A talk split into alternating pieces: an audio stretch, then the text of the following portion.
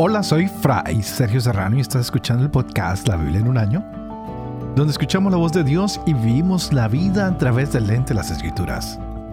El podcast de la Biblia en un año es presentado por Ascension. Usando la cronología de la Biblia de Great Adventure, edición en español, leeremos desde Génesis hasta Apocalipsis, descubriendo cómo se desarrolla la historia de salvación y cómo encajamos en esta historia hoy llegamos al final de este periodo tan interesante. Hemos recorrido el libro de los números, los diferentes censos, la preparación del pueblo. Y hoy, pues definitivamente nos despediremos de alguien tan, pero tan, tan importante que no fue perfecto, que no era el mejor de todos, pero que supo escuchar a Dios, hacer su voluntad, que supo guiar el pueblo. Tenemos la muerte solitaria y extraña de Moisés. Tal vez tengamos muchas preguntas y es por qué murió de esta manera, pero bueno, el Señor le había dicho que iba a morir, que no iba a entrar a la tierra prometida. Y bueno, nunca hemos sabido realmente cuál es el lugar donde se sepultó Moisés.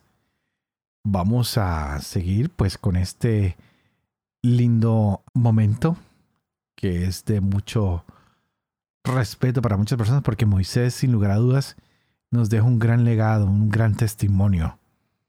Nos da tristeza, en cierta manera, terminar este libro del Deuteronomio, pero estamos entrando a la tierra prometida. Tiene que haber alegría.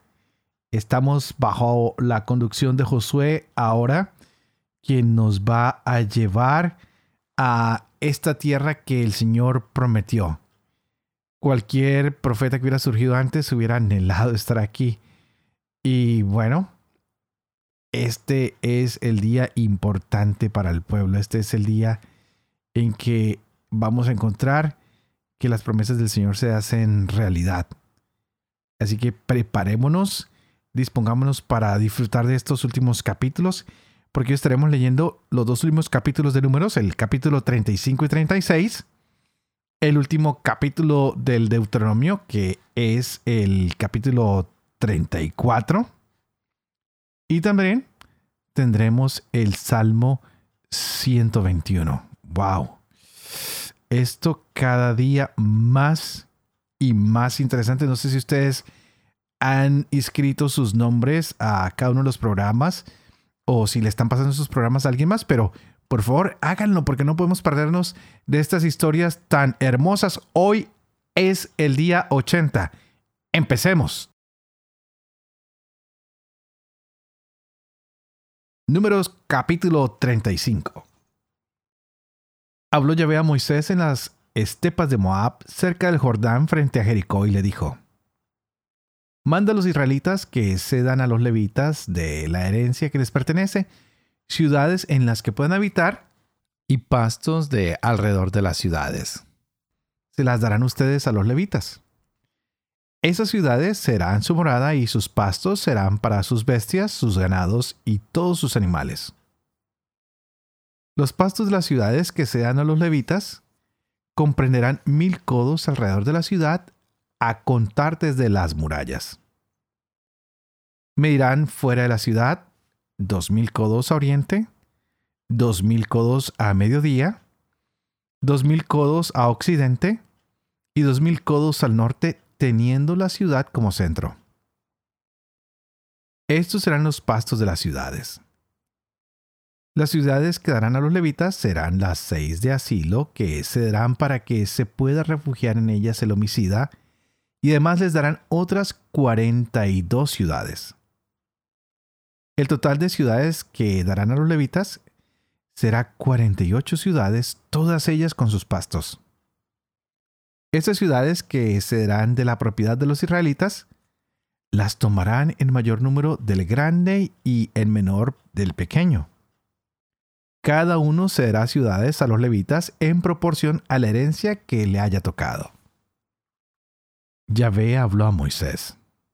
Di a los israelitas, cuando pasen el Jordán hacia la tierra de Canaán, encontrarán ciudades de las que algunas transformarán en ciudades de asilo. En ellas se refugiará el homicida que ha herido a un hombre por inadvertencia. Esas ciudades le servirán de asilo contra el vengador. No debe morir el homicida hasta que comparezca ante la comunidad para ser juzgado. De las ciudades que serán, seis ciudades le servirán de asilo. Tres ciudades le cederán al otro lado del Jordán y tres ciudades en el país de Canaán serán ciudades de asilo. Las seis ciudades serán de asilo tanto para los israelitas como para el forastero y para el huésped que vive en medio de ustedes, para que se pueda refugiar en ellas todo aquel que haya matado a un hombre por inadvertencia. Pero si lo ha herido con un instrumento de hierro y muere, es un asesino. El asesino debe morir. Si lo hiere con una piedra como para causar la muerte con ella y muere, es un asesino. El asesino debe morir. Si lo hiere con un instrumento de madera como para matarlo y muere, es un asesino. El asesino debe morir. El mismo vengador de la sangre dará muerte al asesino. En cuanto lo encuentre, lo matará. Si el homicida lo ha matado por odio, o le ha lanzado algo con intención y muere, o si por enemistad lo ha golpeado con las manos y muere el que lo ha herido, tiene que morir. Es un asesino. El vengador de la sangre dará muerte al asesino en cuanto lo encuentre. Pero si lo derribó de casualidad y sin enemistad, o le lanzó cualquier objeto sin ninguna mala intención, o le tiró sin verlo una piedra capaz de matarlo y le causó la muerte sin que fuera su enemigo ni buscara su daño, la comunidad juzgará entre el homicida y el vengador de la sangre según estas normas, y salvará la comunidad al homicida de la mano del vengador de la sangre. Lo hará volver la comunidad a la ciudad de asilo en la que se refugió, y en ella vivirá hasta que muera el sumo sacerdote, ungido con el óleo santo. Pero si sale el homicida de los límites de la ciudad de asilo en que se ha refugiado, y lo encuentra el vengador de la sangre fuera del término de su ciudad de asilo, el vengador de la sangre podrá matar al homicida sin ser responsable de su sangre, porque aquel debía permanecer en la ciudad de asilo hasta la muerte del sumo sacerdote.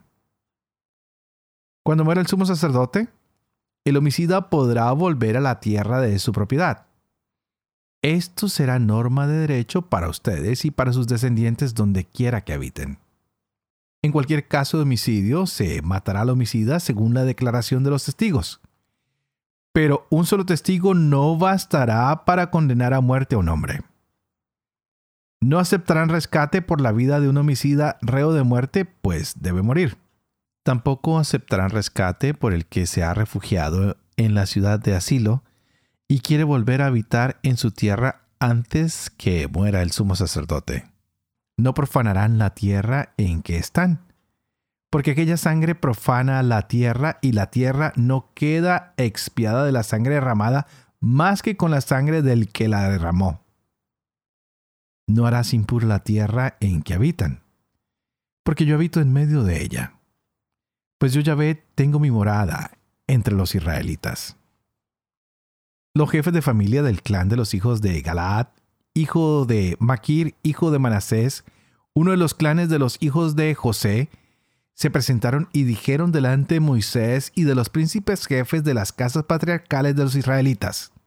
Yahvé mandó a mi señor que diera la tierra en herencia por suertes a los israelitas, y mi señor recibió orden de Yahvé de dar la herencia de Zelofhad, nuestro hermano, a sus hijas. Si resulta que se casan con alguno de otra tribu israelita será arrancada su parte de la herencia de nuestras familias.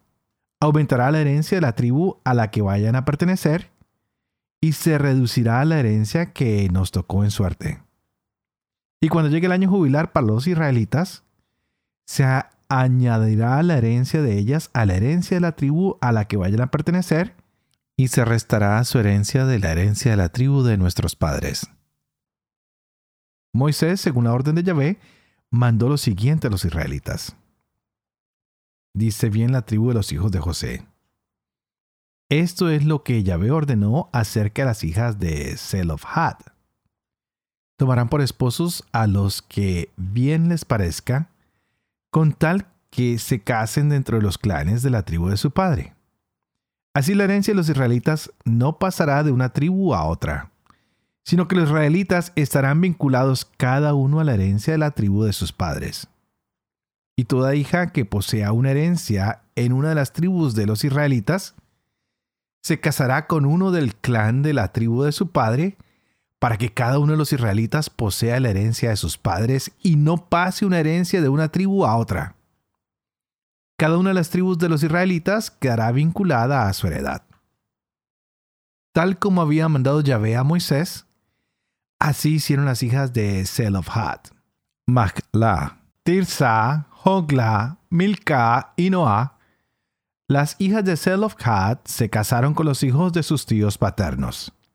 Tomaron marido de los clanes de los hijos de Manasés, hijo de José, y así su herencia fue para la tribu del clan de su padre. Estas son las órdenes y normas que dio Yahvé por medio de Moisés a los israelitas en las estepas de Moab, cerca del Jordán, frente a Jericó.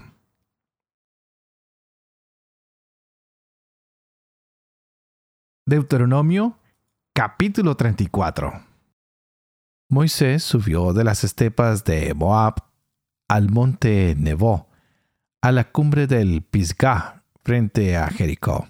Y Yahvé le mostró la tierra entera, de Galaad hasta Dan, todo Neftalí, la tierra de Efraín y de Manasés, toda la tierra de Judá hasta el mar occidental, el Negev, la comarca del valle de Jericó, ciudad de las palmeras hasta Zoar. Y Yahvé le dijo, Esta es la tierra que bajo juramento prometí a Abraham, Isaac y Jacob, diciendo, A tu descendencia se la daré. Te dejo verla con tus ojos, pero no pasarás a ella. Allí murió Moisés, siervo de Yahvé, en el país de Moab, como había dispuesto Yahvé. Lo enterró en el valle, en el país de Moab, frente a Bet Peor. Nadie hasta hoy ha conocido su tumba. Tenía Moisés 120 años cuando murió. No se había apagado su ojo ni se había perdido su vigor. Los israelitas lloraron a Moisés 30 días en las estepas de Moab hasta que se cumplieron los días de llanto por el duelo de Moisés. Josué, hijo de Nun, estaba lleno del espíritu de sabiduría porque Moisés le había impuesto las manos. Y le obedecieron los israelitas cumpliendo la orden que Yahvé había dado Moisés. No ha vuelto a surgir en Israel un profeta como Moisés, a quien Yahvé trataba cara a cara. Nadie como él en todas las señales y prodigios que Yahvé le envió a realizar en el país de Egipto, contra el faraón y contra todos sus siervos y contra todo su país, y en la mano tan fuerte y el gran terror que Moisés puso por obra a los ojos de todo Israel.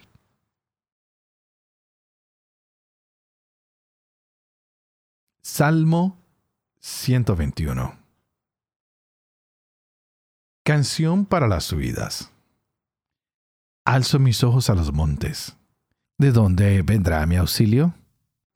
Mi auxilio viene de Yahvé que hizo el cielo y la tierra. No deja a tu pie resbalar. No duerme tu guardián. No duerme ni dormita el guardián de Israel. Es tu guardián Yahvé. Yahvé tu sombra a tu diestra. De día el sol no te herirá, tampoco la luna de noche. Yahvé te guarda del mal. Él guarda tu vida. Yahvé guarda tus entradas y salidas, desde ahora para siempre.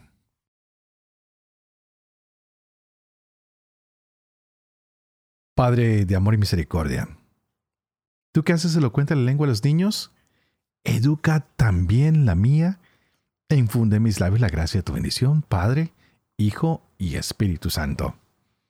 Y a ti te invito para que pidas al Espíritu Santo que abra nuestra mente y nuestro corazón, para que podamos gozarnos de esta palabra de Dios para nuestras vidas el día de hoy.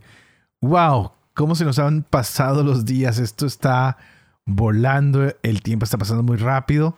No puedo creer que estemos ya en el día 80 y que estemos terminando otro de los momentos importantes. Ya mañana tendremos algo nuevo con el padre Dempsey, haremos la introducción y ya empezaremos el ah, nuevo capítulo con nuevos colores. Ya mañana les explicaré un poco más. Es un nuevo inicio y los días se están pasando demasiado rápido. Todavía no lo puedo creer. Pero vamos a los textos por el día de hoy. Tenemos el final del Deuteronomio, tenemos el final de los números, pero quisiera detenerme un poquito en Deuteronomio porque hoy tenemos un acto final de Moisés antes de dejar a Israel, antes de dejar este mundo. Ha dado la bendición tribu por tribu hay un cántico que veíamos en el Deuteronomio en el capítulo 33, pero era un, cántico muy similar al que había hecho Jacob para las tribus antes de su muerte. Lo habíamos visto en Génesis capítulo 49. Y qué es lo interesante, que Jacob es el padre biológico de las doce tribus. Y mucha gente dice que Moisés es el padre espiritual de esta nueva nación, de estos que van a entrar a la tierra prometida.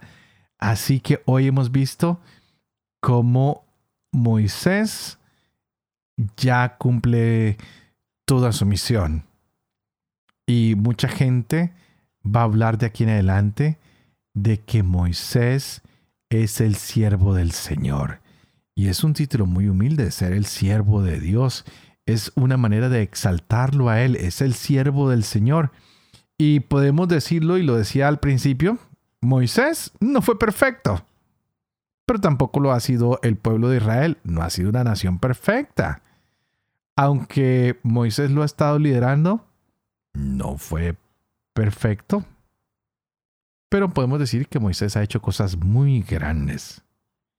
Y a pesar de sus errores, pues no ha habido alguien como él.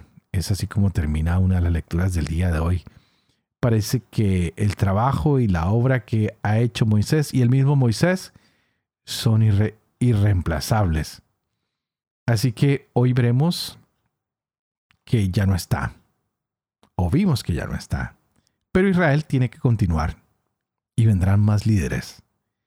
Y cada uno de estos líderes pues tendrá éxitos, cada uno de estos líderes tendrá fracasos, igual que tú o que yo o que cualquier líder en cualquier compañía. Y a veces pensamos que somos irreemplazables, pero no, ya Moisés murió, ahora sale Josué, ya Josué morirá y tendremos otros líderes que van a venir, los jueces, reyes y bueno, hasta que llegue nuestro Señor Jesucristo. Nadie es eterno y nadie es irreemplazable. Todos tenemos reemplazos, todos tenemos reemplazos. Moisés hoy vemos que no puede entrar en la tierra prometida no, no puede entrar. Para algunos es un momento triste, bastante triste. Y podemos ah, darnos cuenta que Moisés es el conductor de este pueblo que lo ha librado de Egipto, que le entrega todas estas revelaciones que Yahvé hace, es el único que habla con Yahvé cara a cara, es el que conoce la tierra prometida desde la distancia, la ha divisado hoy Qué interesante, a mí siempre me ha llamado la atención eso. Es el único que habla con Dios cara a cara, como quien habla con un amigo, como quien habla con un compañero. Y Dios obra a través de Moisés, hace cosas que jamás se han olvidado hasta el día de hoy, las recordamos. Han habido maravillas realizadas en Egipto. Hay la construcción de las tiendas, del arca. ¡Wow! ¿Todo esto para qué? Para liberar la humanidad. Así que en Moisés vemos que se da inicio a esta obra de redención que la va a terminar nuestro Señor Jesucristo en la cruz cuando muera y cuando resucite. Así que hoy nos despedimos de Moisés. Le damos la bienvenida a Josué. Le damos bienvenida a la nueva etapa de Israel en la tierra prometida vamos a ver que Dios sigue en su pacto de amor con su deseo de salvar al pueblo. ¿Y quién como Yahvé? Lo veíamos hoy en los salmos. ¿Quién como Yahvé que nos llena de tantas bendiciones porque Él es el guardián de Israel. Así que, ¿qué podemos hacer nosotros hoy? Levantar los ojos, porque ¿de dónde nos viene el auxilio? El auxilio nos viene de Yahvé, porque Él fue el que hizo el cielo y la tierra. Si nosotros nos encomendamos al Señor, como lo dice el Salmo el día de hoy, Él no va a dejar que nuestro pie resbale. ¿Por qué? Porque Él está siempre despierto, Él está en guardia, Él no se duerme, Él nos está guardando de que no caigamos. Pero para eso tenemos que adherirnos a Él, serles fiel. ¿Cómo le estás siendo tú fiel a Dios el día de hoy? Acuérdate que Él está guardando nuestras entradas y nuestras salidas desde ahora y para siempre. Pero para esto tenemos que decirle, Señor, que no se haga mi voluntad sino la tuya. Queremos escuchar tu voz, queremos saber qué es lo que tú quieres de nosotros. Permítenos ser fieles y si nos equivocamos como Moisés se equivocó, perdónanos como lo perdonaste a él y danos una nueva oportunidad, muéstranos el camino que debemos seguir. Enséñanos a caminar siempre a tu luz y Señor, que nuestra alegría nunca se acabe porque sabemos que cumples tus promesas. Lo que le prometiste a Abraham, a Isaac y a Jacob está llegando y queremos que las promesas que tú nos has hecho que sigan llegando, que lleguen a nuestra vida, pues queremos vivir en ti, queremos vivir con paz. No queremos guerra, queremos paz, queremos paz. Queremos que nos guardes de todo mal, que guardes nuestra vida, que nos ayudes a ser fieles y que nos ayudes a hacer tu voluntad. Por eso es importante que oremos los unos por los otros. Por eso insisto una y otra vez que tú por favor ores por mí. Para que yo pueda ser fiel a este ministerio que se me ha confiado. Para que pueda vivir con fe esto que estoy leyendo, esto que comparto con ustedes cada día. Para que siempre enseñe la verdad y para que yo pueda cumplir lo que he enseñado y que la bendición de Dios Todopoderoso, que es Padre, Hijo y Espíritu Santo, descienda sobre ustedes y los acompañe siempre. Que Dios los bendiga.